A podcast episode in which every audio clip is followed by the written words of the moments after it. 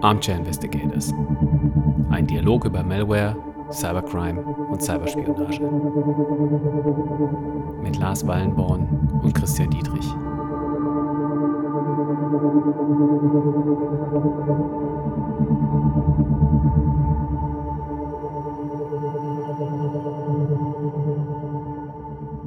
Hallo liebe Cyberfreunde. Mein Name ist Chris, ich bin Professor für IT-Sicherheit an der Westfälischen Hochschule und ich heiße Lars und ich arbeite für CrowdStrike als Reverse Engineer und Softwareentwickler. Lars, wir müssen über einen ziemlich interessanten Vorfall reden, der sich vor ziemlich genau fünf Jahren, also im Februar 2016, zugetragen hat. Und zwar geht es um einen Bankraub von fast einer Milliarde US-Dollar. Also ich sag mal, das kann kein normaler Bankraub gewesen sein, denn eine Milliarde US-Dollar wiegt wirklich sehr, sehr viel. Also da transportiert man lasterweise Geld von A nach B. Das, das wäre aufgefallen. Du bist ziemlich gut im Kopfrechnen, oder? Du hast schon viele Assessment Center hinter dir, wo solche Fragen gestellt werden. Und ich habe mal geschaut, was glaubst du, was der durchschnittliche Ertrag eines Bankraubs Keine in Ahnung. den USA 2019 war? 6.500 Dollar. Ja. Wow, das, das lohnt sich wirklich nicht. Ich meine, dann macht man Bankraub, ist danach polizeilich gesucht und dabei kommen sechs. Gut, vielleicht für einige Leute sind 6000 Dollar vielleicht dann doch so viel Geld.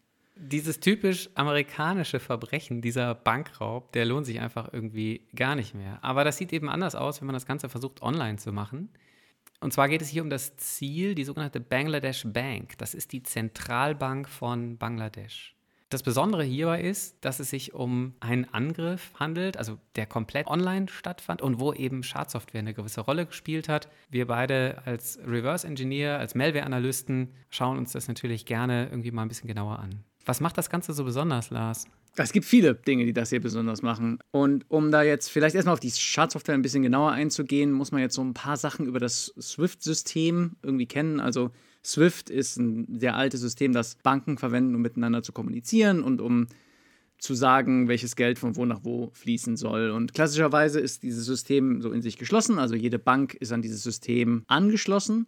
Und das Interessante bei diesem Banküberfall jetzt auf die Bangladesh Bank war, dass nicht das System an sich angegriffen wurde, also von außen irgendwie Nachrichten da eingeschleust wurden oder sowas, sondern dass die Software, die da den Schaden verursacht hat, die lief auf dem System der Bangladesh Bank, das mit dem SWIFT-System verbunden ist. Das heißt, die haben tagtäglich sowieso SWIFT-Transaktionen durchgeführt. Und genau der Rechner, von dem eben aus dieser Bangladesh Bank tagtäglich diese SWIFT-Transaktionen durchgeführt wurden, genau von dem haben die Akteure eben auch agiert in diesem Vorfall. Genau. Und da wurden 35 SWIFT-Nachrichten abgeschickt und also Spoiler-Alarm, von denen sind nicht alle durchgegangen. Also vielleicht sind da doch keine ganze Milliarde US-Dollar verschwunden, sondern ein bisschen weniger. Okay, aber das fällt doch auf. Das muss doch auffallen. Also wenn da jemand irgendwie 35 Nachrichten, 35 Überweisungen irgendwie versucht zu tätigen, also wenn ich auf mein Kontoauszug gucken würde, würde mir das auch auffallen. Richtig, das wäre auch beinahe aufgefallen. Aber die Akteure, die haben sich anscheinend vorher ganz genau angeguckt, was da passiert ist und die Bank hat halt auch sowas wie einen Kontoauszug oder also in dem Fall sogar zwei Mechanismen, um äh, zu ermöglichen, da äh, Sichtbarkeit zu schaffen in die Transaktion. Das eine ist eine Oracle-Datenbank, also eine Software, die irgendwo läuft und in der mitprotokolliert wird, welche Transaktionen stattgefunden haben. Und daneben, neben dem Computer, stand auch noch ein Drucker und der druckt einfach permanent alle Transaktionen aus, die, die passieren. Das klingt jetzt irgendwie absurd, aber ich finde eigentlich, dass das eine ganz coole Sache oder eine coole Möglichkeit ist, weil das die Transaktionen halt also wirklich protokolliert. Also um das zu manipulieren, muss man wirklich zum Drucker gehen und das Papier klauen. Ich habe mir die Malware mal, ich habe die mal so ein bisschen auseinandergenommen und du hast ja auch mal einen Blick irgendwie reingeworfen. Das ist schon ziemlich abgefahren, was die gemacht haben. Also die hatten ziemlich gute Kenntnis über den Systemaufbau von diesem System, auf dem diese Swift-Software da irgendwie läuft oder diese Swift-Appliance da irgendwie läuft. Und das heißt, die wussten genau, welche Arten von Nachrichten dort ausgetauscht werden, wenn sie Transaktionen abschicken. Und dann haben sie eben dafür gesorgt, dass diese beiden Protokollmechanismen, also sowohl die Datenbank als auch der Drucker, eben keine Spuren äh, hinterlassen oder keine ähm, Artefakte irgendwie ausdrucken oder, oder festhalten von den Transaktionen. Das haben sie gemacht, indem sie sich die Verwendungstexte ganz bewusst gestaltet haben. Also man muss sich vorstellen, also diese Überweisungen, ja, die haben ähnlich wie Überweisungen, die wir so kennen, äh, jetzt in Deutschland beispielsweise so Verwendungszweckfelder. Und da haben die eben ganz bestimmte Nummern selber verwendet und anhand dieser Nummern haben sie später diese Transaktion auch erkennen können. Und die sind sogar noch einen Schritt weiter gegangen, denn für jede ausgeführte Überweisung kommt auch eine Bestätigung zurück. Das heißt, hier wurde äh, maßgeblich von einem Konto, das bei der New York Federal Reserve Bank in New York, also in den USA lag, Geld wegüberwiesen. Und dieses Konto gehört der Bangladesh Bank. Also Kontoinhaber ist die Bangladesh Bank. Und das heißt, für alle diese Transaktionen kam eben auch eine Bestätigung zurück. Und auch diese Bestätigungsnachricht, auch die wurde eben aus dieser Datenbank getilgt und es wurde eben dafür gesorgt, dass die eigentlich eben nicht gedruckt werden sollte.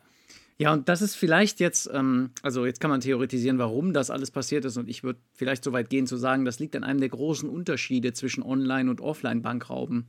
Nämlich bei einem Offline-Bankraub, dann, ich meine, du holst das Geld aus dem Tresor, also ich, ich weiß ja nicht, wie das genau läuft, aber ich stelle mir das so vor, man holt sich das Geld aus dem Tresor, steigt damit in sein Fluchtfahrzeug und dann geht es ab in den Sonnenuntergang. Und dann hat man halt das Geld. Bei einem Online-Bankraub ist das natürlich nicht unbedingt so, weil es gibt so bestimmte SWIFT-Transaktionsnachrichten, die können Transaktionen rückgängig machen oder zumindest darum bitten, diese Transaktionen rückgängig zu machen. Und da muss man halt dann aufpassen als Bankräuber, dass man das Geld, das man jetzt sich irgendwo hin überwiesen hat, dann auch behält. Oder halt, dass es schnell genug dann ausbezahlt wird. Und da muss man halt so ein bisschen Zeit gewinnen. Ich vermute, dass das eine der Hauptmotivationen war, da diese ganzen Protokollmechanismen auszuhebeln. Genau, also das heißt, innerhalb von einem bestimmten Zeitraum kann man diese Transaktion vielleicht noch stoppen oder man kann sie vielleicht irgendwie zurückholen. Und das ist auch passiert. Also von diesen 35 Nachrichten, von diesen 35 SWIFT-Transaktionen sind wahrscheinlich alle bis auf vier zurückgerufen worden. Aus einer ganzen Reihe von Gründen. Und das ist nämlich auch ganz interessant. Ja, zum einen lag es eben daran, dass man festgestellt hat, also eine der Transitbanken bei diesen SWIFT oder bei diesen internationalen Transaktionen ist es teilweise eben so, dass es über mehrere Banken läuft, weil nicht unbedingt die Ursprungsbank mit der Zielbank, wo das Geld also ursprünglich oder letztendlich letztlich landen soll, eine direkte Verbindung hat, sondern da gibt es dann so Vermittlerbanken. Zum Beispiel die Deutsche Bank war eine dieser Transitbanken. Und da wurden wir Deutschen vielleicht ein bisschen äh, unserem äh, ja, ja, da hat, der, da, hat der, da hat der deutsche Bankbeamte seinen Rotstift rausgenommen und gesagt, du hast Foundation falsch geschrieben. Das heißt, der Empfänger, der ist gar nicht da, die Transaktion geht zurück. Also hier haben die Akteure einen Fehler gemacht, anstatt Foundation haben die Foundation geschrieben und das ist ihm aufgefallen und dann wurde die Transaktion zurückgebucht. Also, achte auf die äh, genau, richtige Schreibweise des Empfängers, ansonsten verlierst du irgendwie eine Milliarde US-Dollar. Andere Gründe waren, dass es ungewöhnlich viel Geld war, das äh, letzten Endes bei Privatleuten landen sollte, also auf Konten von Privatleuten.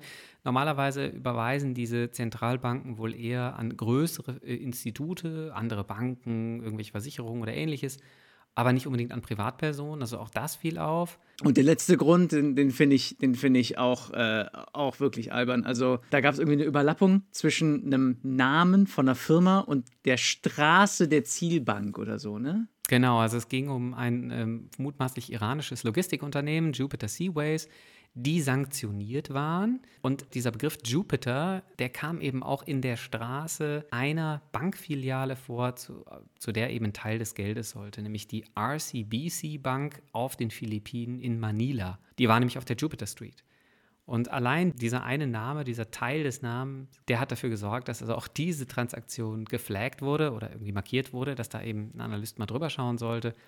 Und das waren eben so ein paar Gründe, warum das irgendwie nicht äh, funktioniert hat oder warum Teile der äh, Transaktion eben nicht durchgingen, nämlich okay. ein Großteil der Transaktion. Also sch schade oder gut, je nachdem, wie man das sieht. Also von den 35 Transaktionen sind schon ganz viele gecancelt worden, also es ist keine ganze Milliarde mehr übrig. Ich glaube, es sind noch äh, vier Transaktionen übrig geblieben, die dann nicht in irgendeinem von diesen Dingen hängen geblieben sind. Und was erkennen wir daraus? Menschen machen Fehler, auch solche Akteure. Und das ist für uns als Verteidiger natürlich super ähm, oder als Analysten, denn da können wir ansetzen und da können wir versuchen, Hinweise zu bekommen auf die Attribution, also auf die Frage, wer war es?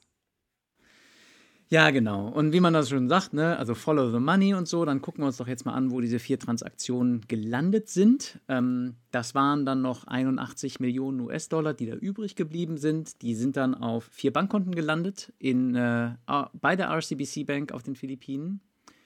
Wurden dann teilweise überwiesen oder teilweise irgendwie auch bar. Da, da, da, wird, da ist die Berichterstattung meiner Meinung nach nicht ganz eindeutig zu einem zu einem oder mehreren Casinos übertragen, um das Geld dann zu waschen gut, jeder Ermittler, der sich irgendwie mit diesem Fall beschäftigen würde, würde natürlich den Leitspruch anwenden, follow the money. Das heißt, wir müssen uns erstmal anschauen, wo ging das Geld denn hin und oder wie verliert sich die Spur des Geldes möglicherweise. Und das tut sie nämlich, indem ein Großteil des Geldes, was eben bei der RCBC Bank ähm, auf den Philippinen ankam, auf Konten eines Casinos äh, überwiesen wurde oder mehrerer Casinos sogar überwiesen wurde, eben auch in den Philippinen ähm, und teilweise wohl auch in Bar dort, äh, dorthin gekarrt wurde. Und das Ganze passierte eben relativ zügig nach Ankunft der, der Überweisung. Schauen wir uns vielleicht gleich nochmal genauer an. Und eigentlich ähm, muss man jetzt erklären, dass zu der Zeit, 2016, zwei Dinge den Angreifern in die Hände gespielt haben. Nämlich einmal die Tatsache, dass auf den Philippinen das Bankgeheimnis sehr viel wert. Das ist ähnlich wie in der Schweiz. Und das zweite ist, dass die Geldwäschevorgaben für Casinos zu deren Zeitpunkt ich sage mal vorsichtig, nicht so wahnsinnig hoch waren. Und das war ein Riesenproblem, denn im Prinzip hat sich die Spur des Geldes, äh, sagen wir mal, äh, mehr oder weniger verloren, ähm, als das Geld irgendwie da auf den Casinos. Ja, man, man weiß aber doch schon noch, dass es irgendwie wahrscheinlich in Bar dann per Flugzeug woanders hingebracht wurde, nicht wahr? Das mutmaßt man, ja. Es gibt also die Vermutung, dass dort Leute in Richtung Macau mit einem Teil des Geldes in Bar sich abgesetzt haben um auch gerade nochmal auf das Gewicht des Geldes zurückzukommen. Also es handelt sich hier wahrscheinlich noch so um 58 Millionen, die dann da überhaupt von den Konten runtergeschafft haben. Und das sind irgendwie Mengen, die kann man transportieren. Also ich habe mal kurz auf der auf einer Serviette irgendwie überschlagen. Das ist eine gute halbe Tonne und so vom Volumen her ist das so ungefähr ein Kubikmeter. Also wenn man mal eine Waschmaschine auf einem Umzug transportiert hat, dann sind das vier davon. Also da musste man jetzt keine Laster voller Geld irgendwie von A nach B bringen, sondern das kann man im Kofferraum machen. Dann muss man es natürlich noch irgendwie in ein Flugzeug bringen, wenn man es dann rausschaffen will. Aber das ist logistisch sehr viel einfacher. Wieder so eine Assessment Center Frage. Sie haben 58 Millionen Millionen US-Dollar bei einem Bankraub erwirtschaftet. Wie transportieren Sie das? Naja. Also du sagst, wenn man, wenn das in US-Dollar vorgelegen hätte, kein Problem, hätte man transportieren können, vier Taxis bestellt, Flugzeug und, und man ist weg. Aber wir wollten uns ja eigentlich der Frage nähern, wer war es? Und ich glaube, da kann man sagen, es gibt zwei ganz interessante Quellen. Es gibt zum einen so privatwirtschaftliche Unternehmen, die da natürlich Aufklärung betrieben haben, teilweise Incident Response gemacht haben, das heißt also in der IT-Infrastruktur nach Spuren gesucht haben. Und zum anderen gibt es eine Strafanzeige, die veröffentlicht wurde vom FBI. Und beide Quellen kommen eben zur Überzeugung, dass wir es hier mit einem ganz besonderen Akteur zu tun haben. Nämlich der Akteur ist kein üblicher Cyberkrimineller, wie man vielleicht erstmal meinen würde, also jemand, der sich selber bereichern will, sondern es ist eben ein Akteur, der einen Staat hinter sich stehen hat, der also Interessen eines Staats umsetzt. Und da möchte ich jetzt vielleicht direkt mal einhaken, warum das so ungewöhnlich ist. Also klassischerweise konnte man daran, an der Motivation von so einer Aktivität schon einen Hinweis daraus, äh, man, konnte man schon als Hinweis dafür benutzen, wer dahinter steht. Also klassischerweise haben Staaten die Motivation der Spionage, also Informationsbeschaffung oder der Sabotage, also irgendwie Systeme sabotieren. Und klassischerweise sind halt die finanziell motivierten Cyberkriminellen halt hinter Geld her. Und das hier ist jetzt eine neue große Sache, dass es jetzt hier einen großen Staat gibt, Nordkorea, der finanziell motiviert ist. Und dafür gibt es auch Gründe, Chris. Du hast es eben so beiläufig erwähnt, Nordkorea. Ähm, genau, also man mutmaßt, dass hier nordkoreanische Interessen umgesetzt werden, eben mit der Gewinnung von Finanzmitteln. Und das kann man erklären, weil Nordkorea seit 2006 eben mit Sanktionen belegt ist. Ähm, maßgeblich UN-Sanktionen, auch die EU hat Sanktionen. Die beziehen sich darauf, oder das ist eine Reaktion des Raketenprogramms, was Nordkorea entwickelt und insbesondere des Atomwaffenprogramms. Und infolge dieser Sanktionen, die immer wieder verschärft wurden, ist Nordkorea eigentlich vom internationalen Finanzmarkt abgeschnitten. Also es ist gibt eigentlich keine Möglichkeit mehr, irgendwie Finanzmittel nach Nordkorea zu bringen, sodass Nordkorea ein von Mangel geplagtes Land ist. Dort wird nach wie vor an dem Raketenprogramm gearbeitet, auch wenn, glaube ich, im letzten Jahr nicht unbedingt Raketentests äh, stattfanden. Aber es gibt eben staatliche Interessen, Finanzmittel zu gewinnen. Und das setzt sich eben fort, wenn wir mal so ein bisschen den Blick schweifen lassen, also so ein bisschen von diesem Vorfall der Bangladesh Bank auszoomen dann zeigt sich eine ganze Reihe an Vorfällen, die eben auf ähnliche Art und Weise Nordkorea attributiert werden.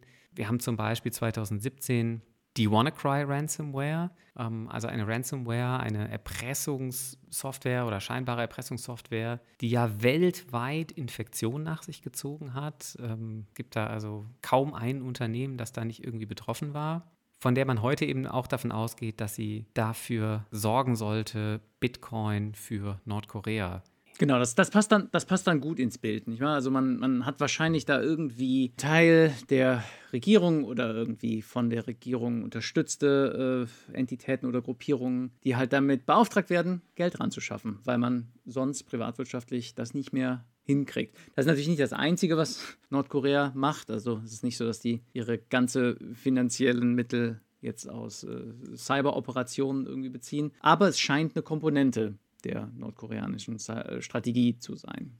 Ich habe mir mal so ein paar UN-Berichte angeschaut, die eben die Sanktionen begründen. Und äh, das ist wirklich erstaunlich. Also es gibt eine ganze Reihe von Ländern, die durch Vorfälle dieser Art eben mutmaßlich von nordkoreanischen Akteuren betroffen sind. Das ist Bangladesch, klar, haben wir hier uns angeschaut. Chile, Costa Rica, Gambia, Guatemala, Indien, Kuwait, Malaysia, Malta, Nigeria, Polen, Südkorea, ganz massiv Slowenien, Südafrika, Tunesien und Vietnam. Und das zeigt eben, dass diese Art der Gewinnung von Finanzmitteln hier scheinbar durchaus sehr ausgeprägt ist. Gut, dann lass uns doch jetzt mal anschauen, wie man sowas dann macht. Und da wollen wir wahrscheinlich so auf, auf zwei Art und Weisen sich das irgendwie angucken. Wir wollen uns erstmal so einen groben Überblick von weit weg verschaffen, über, den, über, den, über die langen Zeiträume, die da vergangen sind und dann nochmal reinzoomen auf das Wochenende, wo dann dieser, wo dann dieser Banküberfall wirklich stattgefunden hat. Also fangen wir, fangen wir mit dem Makro-Picture, also irgendwie dem, dem großen Bild von außen irgendwie an. Also der Bankraub selber, der hat im Februar 2016 stattgefunden. Und dann kann man sich jetzt natürlich fragen, sind die Akteure am gleichen Tag da erst eingebrochen oder eine Woche vorher? Oder, wie sich jetzt hier in dem Fall herausstellt, wahrscheinlich oder höchstwahrscheinlich schon ein ganzes Jahr vorher, also im Februar 2015, das ist also ein Jahr vorher, hat wahrscheinlich die initiale Infektion der Bank stattgefunden. Und im Zeitraum dazwischen, also zwischen dieser initialen Infektion und dem, dem eigentlichen Ausführen der Operation, ist also ein Jahr vergangen oder fast ein Jahr vergangen. Und da sind halt verschiedene Dinge passiert im, im Laufe. Also erstmal wurden diese Konten bei der RCBC Bank, diese vier Stück, wo das Geld da hingegangen ist, eröffnet und wahrscheinlich auch alle anderen Konten, wo Geld hinüberwiesen wurde. Und ich würde sogar so weit gehen, zu vermuten, dass die Akteure diesen Zeitraum auch genutzt haben, dieses ganze Jahr, wo sie in der Bank schon drin waren, um sich da umzuschauen und sich an die ganze Infrastruktur zu gewöhnen und was man da tun muss. Zu lernen, Swift zu bedienen zum Beispiel. Ja, und welche Nachrichten man schicken muss und äh, verstecken muss vielleicht. Wie viel Geld auf welchen Konten ist. Also ich kann mir jedenfalls vorstellen, dass nicht jede Bank genau diesen Oracle-Datenbank-Server mit dieser DLL verwendet und diesen Drucker verwendet, den man so genau daran hindern kann zu drucken. Ich würde sagen, das wurde dann hier zumindest angepasst auf diesen konkreten Fall. Und es war ein ganzes Jahr, den die drin waren. Das ist äh, auch wieder so ein Punkt. Die sind ja währenddessen schon auch aktiv gewesen und man hätte, im Nachhinein ist immer alles leicht, ne? Ähm, man hätte die Möglichkeit gehabt, da wirklich zu sehen, dass da jemand ist und aktiv ist und so. Und man hätte ein ganzes, Zeit, ein ganzes Jahr lang Zeit gehabt, da was gegen zu tun. Wenn man jetzt auf dieser Makroperspektive nochmal schaut, dann kann man sogar noch weiter zurückgehen. Denn die ersten Aktivitäten, also das Auskundschaften der Ziele, die sogenannte Reconnaissance, die fand im Oktober 2014 bereits statt. Das heißt, also wir sind jetzt deutlich über ein Jahr insgesamt Zeitraum, bis es sozusagen zu diesem Stichtag kam, wo eben das Geld rausgeholt werden sollte. Ich finde, das zeigt nochmal zwei Dinge. Zum einen, der Täter kann es sich leisten, ja, so lange zu warten. Er hat also entsprechend Ressourcen, ja, kann diese Zeit locker irgendwie überbrücken, scheint kein Problem zu sein. Und, und das ist der zweite Punkt, er versucht seine Chancen zu maximieren. Und das versteht man eigentlich nur, wenn man sich das Timing auf der Mikroebene nochmal anschaut, und zwar zu dem Zeitpunkt, wo der tatsächliche Bankraum stattfindet, im, im Februar 2016. Das Ganze fand nämlich an einem Wochenende statt, quasi zwischen dem 5. und dem 9. Februar 2016. Jetzt muss man eben wissen, Bangladesch ist ein muslimisch geprägtes Land. Das heißt, Freitag und Samstag sind da Wochenende. Und an einem Donnerstagabend, so etwa um 20 Uhr Ortszeit, also relativ spät. Wenn alle schon nach Hause gegangen sind.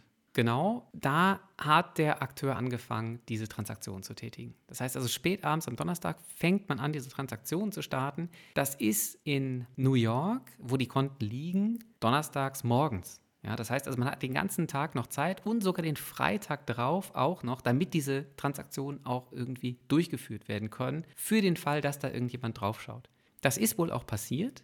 Es gab da ein paar Rückfragen, die sind aber erst am Freitag ähm, aus New York gekommen. Freitag war Wochenende in Bangladesch. Es hat also keiner irgendwie bekommen. Die Transaktionen wurden ausgeführt. Und jetzt gibt es eben zwei wichtige Dinge, nämlich erstens, in der Datenbank wurden keine Spuren hinterlassen und der Drucker hat nicht gedruckt. Das heißt, es hat also mindestens bis zum ersten Arbeitstag in Bangladesch gedauert. Das war der Sonntag bis man überhaupt eine Chance gehabt hätte, festzustellen, dass dort solche Transaktionen getätigt wurden. Es war bestimmt ein, stressiger Sonntagmorgen oder Montagmorgen, wie es bei uns wäre. Kommt man zur Arbeit und der Drucker ist kaputt und dann haben die wahrscheinlich erstmal herausgefunden, warum. Also ich meine, der Drucker ist kaputt, ist erstmal kein Grund zur Panik, würde ich vermuten, aber vielleicht bei diesem speziellen Drucker dann schon.